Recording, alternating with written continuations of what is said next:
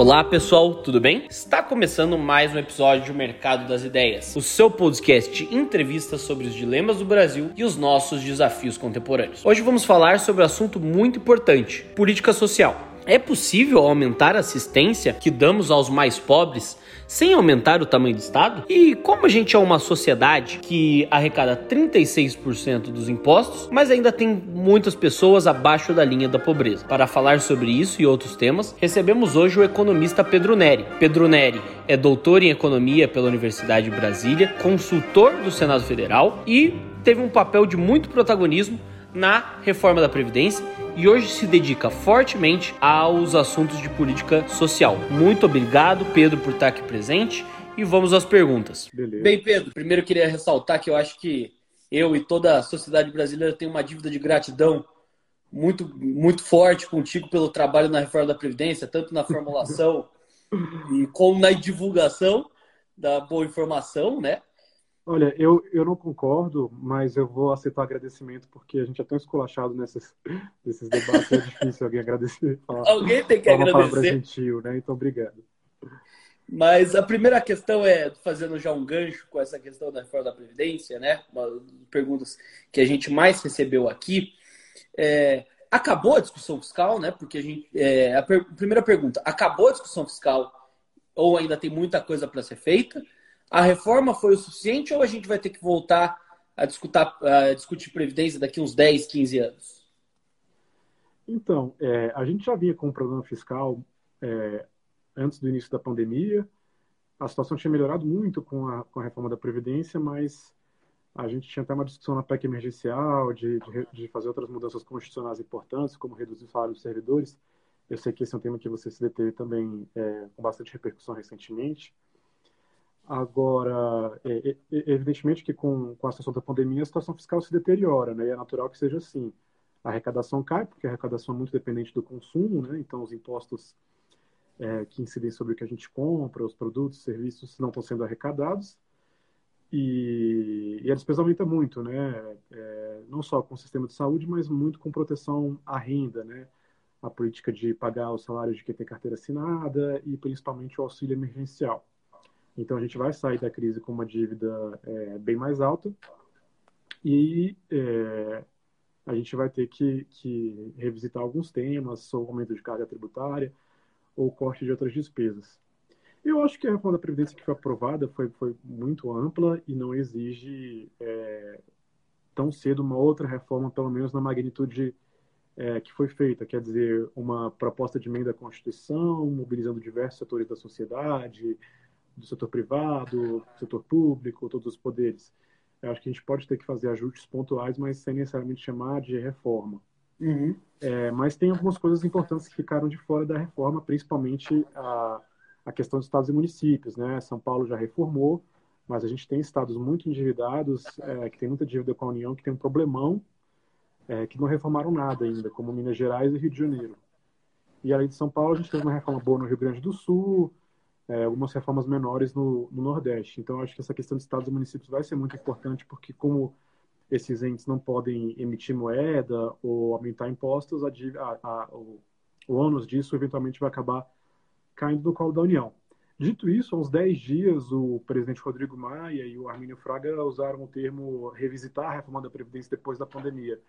Quer dizer, a crise fiscal, o agravamento da crise fiscal por conta do coronavírus seria de tal magnitude que a gente teria que fazer alguma algum outro tipo de segunda versão da reforma. Eu ainda tenho dúvida de, de, que, de que esse é o caminho, talvez exista uma fatiga de revisitar esses temas. Eu acho que dá para pensar em alguns ajustes. A contribuição extraordinária do servidor público federal prevista na reforma não foi implementada, é um tema polêmico, porque já houve aumento de contribuição na reforma, mas lá a Constituição agora permite uma contribuição temporária, extraordinária, para ajudar a cobrir o déficit. Eu acho que faz sentido, mas muita gente vai ver como um confisco, uma redução salarial. Então, é, a saída não vai ser fácil, muita gente vai sair perdendo com, com qualquer caminho que a gente escolha para equilibrar o fiscal é, daqui a pouco. Acho que, que serão tempos bem interessantes, Matheus. Antes de a gente entrar fundo no nosso tema aqui de hoje, que é política social e uma política social que seja fiscalmente responsável, eu queria que você comentasse um pouco é, a gente teve a implementação do auxílio emergencial, que eu acho que ninguém tem dúvida que foi uma pauta muito importante para a gente passar por essa pandemia, mas também uma, uma alteração ou uma não alteração do BPC. Como que ficou essa questão aí, pensando no aumento da dívida aí para médio e longo prazo? É, é, desde o início do ano, o Congresso manifesta é, reiteradamente a intenção de ampliar o acesso ao BPC, quer dizer, Hoje tem direito a esse benefício os idosos e as pessoas com deficiência que vivam com menos de, é, pela lei, um quarto de salário mínimo por pessoa, pela jurisprudência, meio salário mínimo por pessoa. Uhum. O Congresso quer colocar na lei o meio salário mínimo, quer dizer, permitir que mais pessoas tenham acesso ao BPC, que é benefício de um salário mínimo. O PPC é um benefício mais bem focalizado nos mais pobres do que os benefícios da Previdência, porque ele é um benefício assistencial, não, é? não exige contribuição, e, e quem consegue contribuir normalmente está numa situação melhor, mas ele não é tão bem focalizado quanto o Bolsa Família, que, que, a, que é, para a gente ter uma ideia, a linha de pobreza para o benefício básico do Bolsa Família é de só 89 reais. Se você ganha R$ reais por mês, você não pode receber o Bolsa Família, digamos assim. Então, é, por isso muita gente vê que acha que aumentar, ampliar o acesso ao BPC não é o melhor caminho mas não é como se fosse, sei lá, um aumento para servidor público, é uma coisa que tem muito impacto fiscal, mas não é uma coisa que chega a ser regressiva.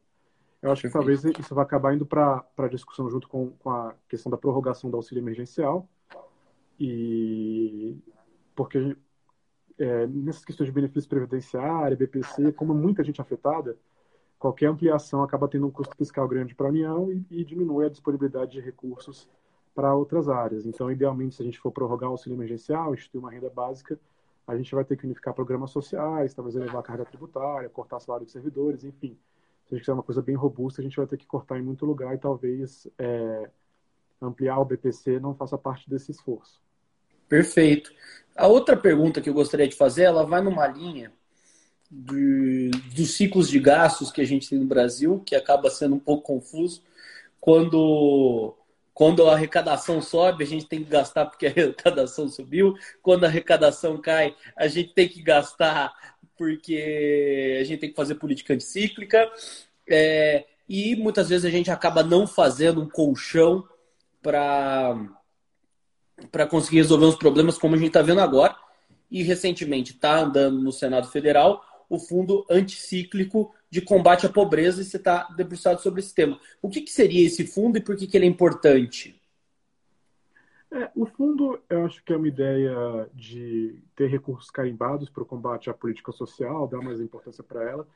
E a ideia desse fundo, que está instituído lá na PEC 11 de 2020, é, do senador Alessandro Vieira, é, é, como o nome diz, ter é, um, um, mecanismo anticíclico para fazer gasto com política social.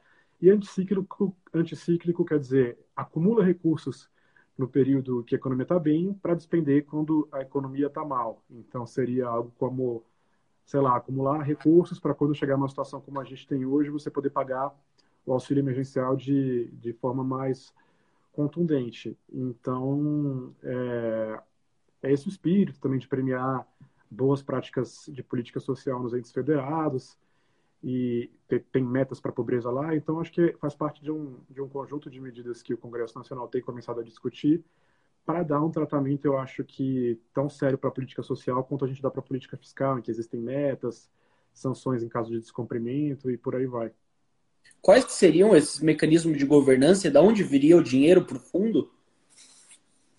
O fundo ele pode ser abastecido por, por qualquer tipo de recurso. Ele tem alguns tributos que são vinculados a ele em caso de crise, é, perdão, em caso de aumento da pobreza, como é, tributação de bancos, por exemplo, mas ele pode receber até doações legadas do setor privado. Então, se um bilionário fala, pô, eu quero ajudar a combater a pobreza no Brasil, você vai ter uma, um, uma forma constitucional de fazer essa doação, aportando recursos é, nesse fundo.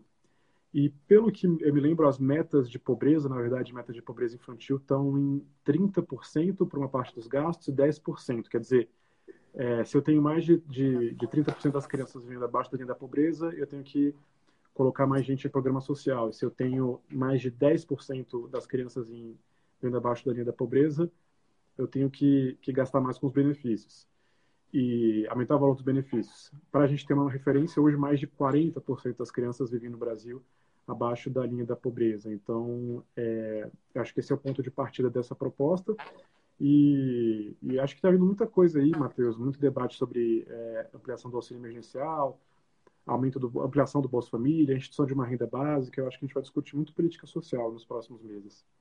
Não, perfeito. Entrando no ponto que você falou, antes de a gente entrar na questão infantil de primeira infância, né? A gente tem uma dificuldade fiscal imensa, né? Porque a gente gasta muito com pessoal, muito com gasto obrigatório. É, e geralmente a discussão, que eu acho que é uma discussão importante ser feita da questão dos servidores, mas também pode haver outras, outras fontes de recurso, né? Como que você vê hoje a, a política que a gente tem no Brasil, tanto de exoneração fiscal como isenções fiscais que se dão em relação ao imposto de renda? Como que você vê esse atual cenário? Eu acho que falta percepção por parte da sociedade de que quando a gente tem uma renúncia de um imposto, um incentivo tributário, quer dizer, quando eu livro alguém de pagar, alguém, algum grupo, de pagar a totalidade de um imposto, mesmo de pagar o próprio imposto, isso significa que o restante da sociedade está pagando por essa pessoa, né, por meio de impostos maiores ou é, menos é, direitos assegurados pelo Estado.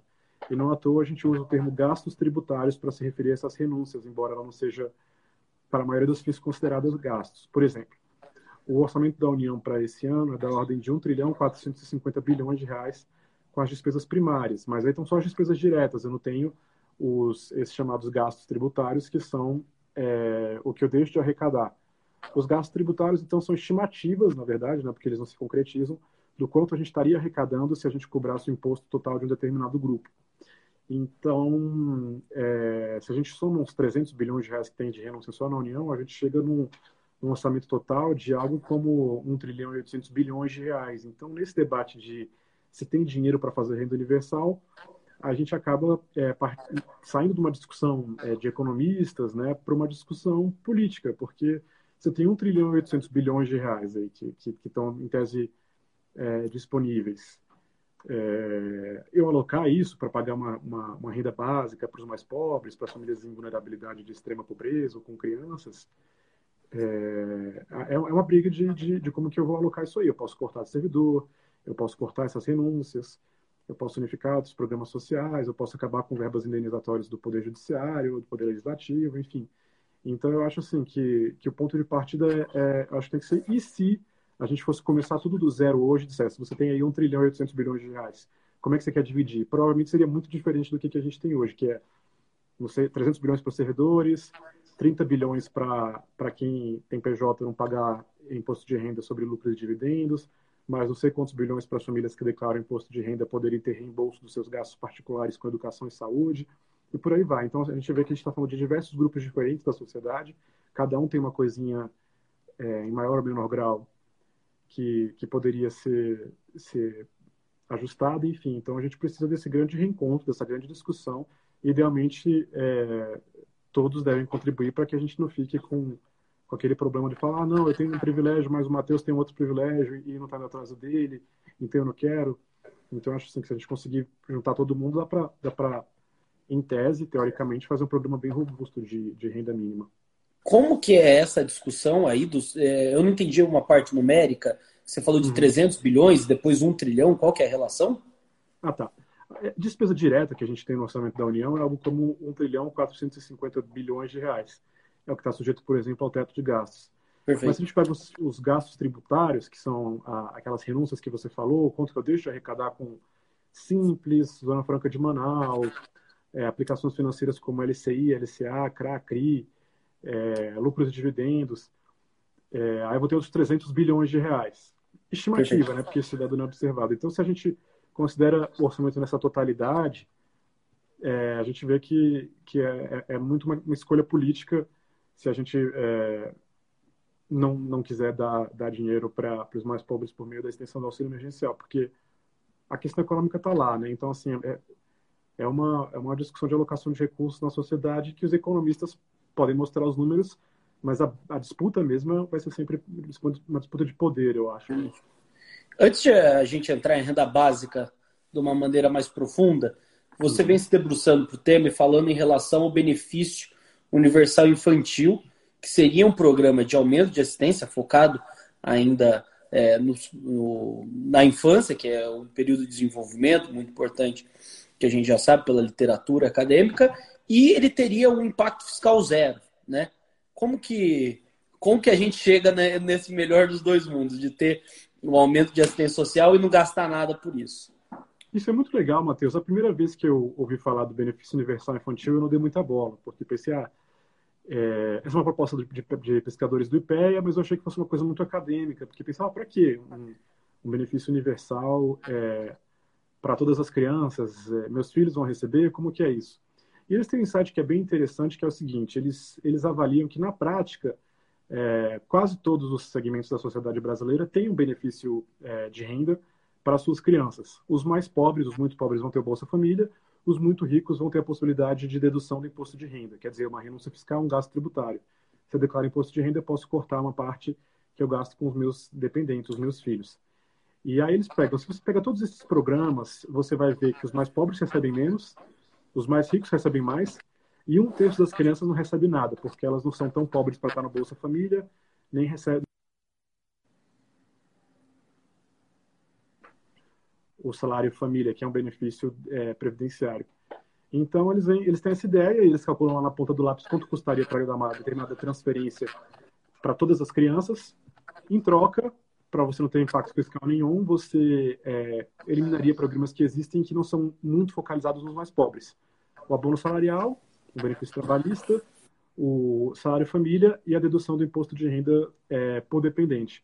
Juntando tudo isso com o Bolsa Família, você consegue mais de 50 bilhões de reais e, e dá para tirar milhões de crianças da pobreza. Então, eu acho que a ideia é, é interessante, assim, porque você para para pensar que todo mundo recebe alguma coisa do Estado, é, você, se, se, você substituir isso por um benefício, você pode falar no benefício universal, que tem, acho que, duas vantagens. Uma, que você não tem o estigma de ser, como Bolsa Família, de ser um benefício para os mais pobres.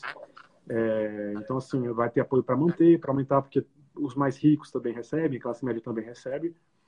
E eu acho que é, um segundo benefício importante é que você acaba com aquele problema de achar que você vai desincentivar o trabalho dos pais se você pagar o, o Bolsa Família, por exemplo. Porque no benefício universal, se você trabalha, você também recebe. Se você Entendi. ganha mais, você também recebe. No Bolsa, se você tem um emprego e tal, você começa a ganhar mais, você, você sai fora. Então, você, você elimina esse risco de ter esse desincentivo. E eu lembraria que essa questão de primeira infância é, é, tem sido assim, muito tratado pelo Brasil inteiro, mas no, no, no município é, de São Paulo a gente tem uma marco da primeira infância, que é uma iniciativa do Partido Novo. Né? Você falou muito bem que a ciência tem mostrado cada vez mais que a fase da vida que tem maior retorno é, em termos de investimento é, são os primeiros anos da vida, que é uma coisa que a gente não sabia décadas atrás. A gente no Brasil, por exemplo, gastou muito foi com universidade, é, não tinha essa ideia de que se você estimula uma criança, faz ela brincar direito, é, acolhe ela, você vai ter um cidadão é, mais próspero no futuro, que vai pagar muitos impostos em vez de precisar de seguro-desemprego, por exemplo. Não, perfeito, maravilhoso. E indo para o final, né? É, a gente está falando muito de renda básica, isso tem vindo uma discussão na sociedade por diferentes, é, diferentes vertentes, por diferentes motivos para cada um, né? E muito que se fala é, de universalidade, por mudanças que a gente vai ter no mercado de trabalho. Como que você vê a ideia de ter um benefício de renda que seja universal? A gente já falou das vantagens do benefício universal infantil, mas faz sentido? A gente não é um país pobre, a gente não teria que focalizar em que é mais precisa, a gente não vai incorrer os mesmos erros, mas por outro lado, que em vez de dar uma desoneração, a gente vai estar dando renda direta? Pois é, eu acho que só faz sentido a gente pensar num benefício universal para todos, os, os, adultos, os jovens, as crianças. É, bom, se ele, se ele não for acumulado com benefícios que já são pagos, por exemplo, benefícios previdenciários, é, que é boa parte do nosso orçamento, aposentadorias, pensões, e se a gente cortar outras transferências para os mais ricos, né, é, isenções que existem hoje e tal, porque não faz sentido alguém que, sei lá, não paga imposto de renda na pessoa física ainda receber um benefício é, universal. Mas tem um, um termo que eu aprendi é, no final do ano passado que eu acho bem legal, Matheus, que é um termo do, do Banco Mundial que eles chamam em inglês de universalismo progressivo. Que a ideia é, olha, todo mundo recebe, mas eu vou pagar mais para quem ganha menos. Então, é, sei lá, se o, digamos, a renda universal do mais pobre vai ser 200 reais, para os mais ricos eu vou dar um negócio ali simbólico, só para dizer que ele recebe, para manter o apoio dessa pessoa ao programa, mas eu não vou dar os mesmos 200 reais. Eu vou me esforçar para que é, as pessoas superem um determinado nível de renda, superem a pobreza, então eu não vou gastar com outras, outras, outras faixas. Então, enquanto eu não consigo pagar o mesmo para todo mundo, eu foco é, nos mais pobres. Tem, acho que, vantagens e desvantagens, mas é uma abordagem é, interessante que não está, por exemplo, presente lá naquela lei de 2004 do senador, ex-senador Eduardo Suplicy, criando a renda básica de cidadania. Ela fala que é igual para todos os brasileiros, independentemente de renda e tal, que hoje a gente não consegue pagar, a não sei que seja um valor bem baixinho, né? tipo 10 reais por pessoa, sei lá. Então, eu acho que, que, que, que é por aí. Acho que a gente tem que pensar nessas alternativas e se a gente conseguir eliminar as distorções que beneficiam os mais ricos, tanto no setor público quanto no setor privado, a gente consegue é, fazer algum programa mais, mais significativo. E o benefício universal infantil, ele segue um pouco essa, essa é, universalidade progressiva? Então, cara, é, no, no, no, na, estudo, no, na pesquisa do IPEA, que é liderada pelo Serguei Soares, o Pedro Herculano Ferreira Souza, Letícia Bartolo, Luiz Henrique Paiva, Rafael Osório, é, é o mesmo valor para todo mundo. Na PEC que foi aprovada no Senado, a PEC paralela da reforma da Previdência, permite que ele seja maior em duas situações. É, crianças na primeira infância, é, não só crianças, e é, os mais pobres. Então, é, ali não se fixou valor, ficou para lei regulamentar, eventual lei, mas é, na proposta do legislativo, por enquanto, tem essa ideia do universalismo progressivo. Então, todo mundo recebe, mas os mais pobres recebem mais. Então, na situação... é uma discussão é, interessante, sim. Diga. Na situação legislativa, então, isso já foi aprovado, essas mudanças de é, tanto no imposto de renda como no abono salarial, e só falta a Câmara aprovar agora a PEC, então. Então, cara, falta a Câmara aprovar para você abrir espaço na Constituição. Ainda ficaria tendo que regulamentar por projeto de lei, que é, que é natural, é, que programa social, como a gente está falando do, do valor do benefício, das situações, você tem que prever a rebimboca da, da, da, da parafuseta do programa social, você quer, é, como você tem que descer a, a um nível de detalhe é, mais é, importante, você vai usar, é melhor discutir na lei, mas você precisa de autorização na Constituição para ter mais segurança jurídica para mexer em benefícios previstos na Constituição. O abono salarial está previsto na Constituição, não só ele está previsto, mas o valor dele está previsto na Constituição, é, e quem tem direito, é, e o salário família também. Então, até para melhorar as coisas, você tem que, tem que emendar a Constituição, faz parte, é o que a gente está acostumado aqui, e a PEC paralela abre esse espaço. Mas eu acho, Matheus, que vai ter muita proposta nas próximas semanas, nos próximos meses, à medida que o auxílio emergencial se mostrar muito popular e, e chegar perto do seu fim. E aí a gente vai, vai voltar para os 90 reais do Bolsa Família, como é que vai ser. Então, eu acho que vai ter muita coisa é, interessante e, e certamente o novo vai ajudar muito nessa discussão. Indo para a gente terminando aqui, né, o... pelo visto na parte na parte social, você está muito otimista com a agenda nas próximas semanas, é, nas próximas semanas, meses, anos. Você está otimista para o fiscal também? Como, como que você está sentindo os ventos? Então, eu acho que a gente caminha para talvez, com essa discussão emergencial, conseguir passar uma coisa bem melhor do que existia antes.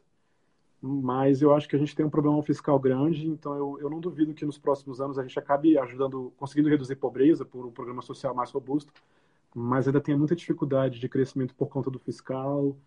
É, a gente está vivendo uma crise política muito séria, tem, tem todo dia uma coisa esquisita acontecendo. É, então, eu acho que eu acho que a gente vai passar por um período é, bem difícil aí, de, de, discutir fiscal não vai ser fácil, ainda mais com, com essa, essa, esses problemas todos nas instituições. Então, eu torço para que seja diferente, mas eu acho que vai ser bem complicado vamos dizer que você está meio otimista. A gente vai conseguir combater um pouco a pobreza, mas a gente ainda não vai resolver a, essa eterna hiper, hiper, hipertensão fiscal que a gente tem no Brasil, né?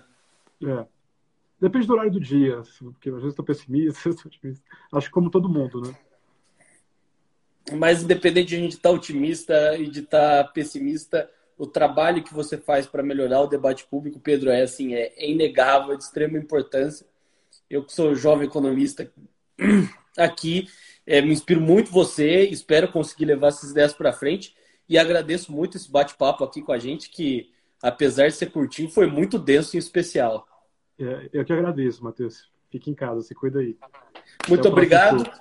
Uma boa quarentena para vocês. Agradeço todo mundo que assistiu a gente, siga a gente aqui E amanhã seguimos na nossa agenda de lives com o Renan Santos para falar sobre mentalidade autoritária no Brasil. Obrigado, Pedro. Boa noite.